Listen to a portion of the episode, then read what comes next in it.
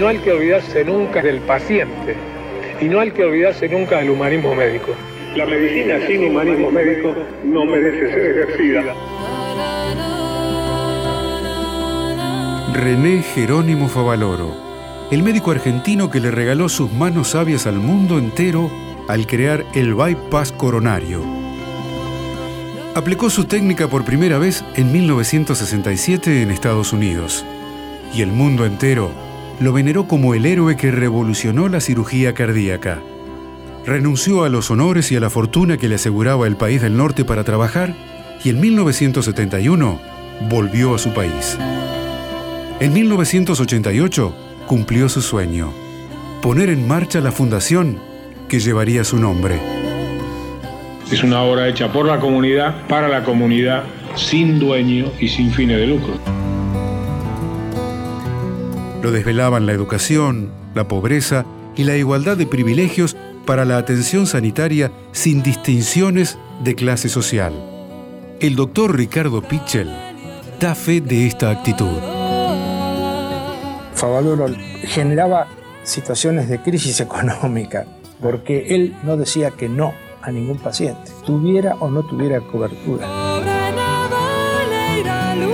Sus 12 años en la localidad pampeana de Jacinto Arauz le alcanzaron y sobraron a Favaloro para conocer de cerca a la gente. Luis Landricina, amigo inclaudicable, lo confirma cada vez que tiene la oportunidad de decirlo. A Favaloro le dolía la patria. El día que llegaba la época de Belgrano, dice, no vamos a hablar de medicina, vamos a hablar de Belgrano. ¿Y sabe qué dijo Belgrano al morir? Dice, Luis, ay patria mía, dice, nombre mío uno hoy que le duela la patria a la hora de morir. Se terminaban los 90 y los tiempos para que los números de la fundación cerraran se iban acabando. Favaloro hablaba públicamente de corrupción. Tenemos unas 300 obras sociales. No hay un solo país en el mundo que haya 300 obras sociales con la burocracia de cada uno de ellos y con la corrupción que hay en el sistema. Nunca le hemos dado un peso de vuelto a los sindicalistas, ¿no? A veces venía enojado un señor, dice que me quiso coimiar del PAMI. En el 2000, la agobiante situación financiera de la fundación lo hackeó. El directorio de la institución lo ponía entre la espada y la pared. Los que estaban haciendo la auditoría pasaron el informe de que había que prescindir de 300 personas. Y él dijo, son 300 familias. Y no nací para eso. Creo que ahí él decidió. Esto no lo va a arreglar el personalismo, ¿entiendes? Yo estoy podrido en mi país de los personalismos. Estoy podrido de los Irigoyen y de los Perón. Los países no se hacen con personalismo. Los países tienen una estructura. Y no lo pudo soportar.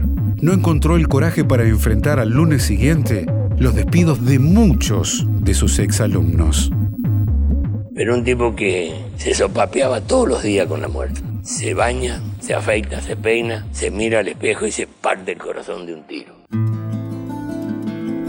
Bajó los brazos el 29 de julio del año 2000. Dejó siete cartas. Una para el entonces presidente Fernando de la Rúa. Nadie lo escuchó a tiempo. Deliremos.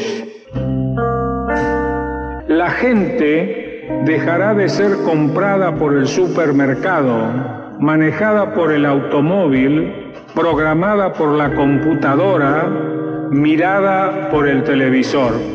La educación no será el privilegio de quienes puedan pagarla. La justicia y la libertad, hermanas y amesas condenadas a vivir separadas, volverán a juntarse bien pegaditas, espalda contra espalda. Yo pido que todos sigamos soñando. Doctor René Favaloro. Un corazón partido. Fue una realización de contenidos. Radio Nacional.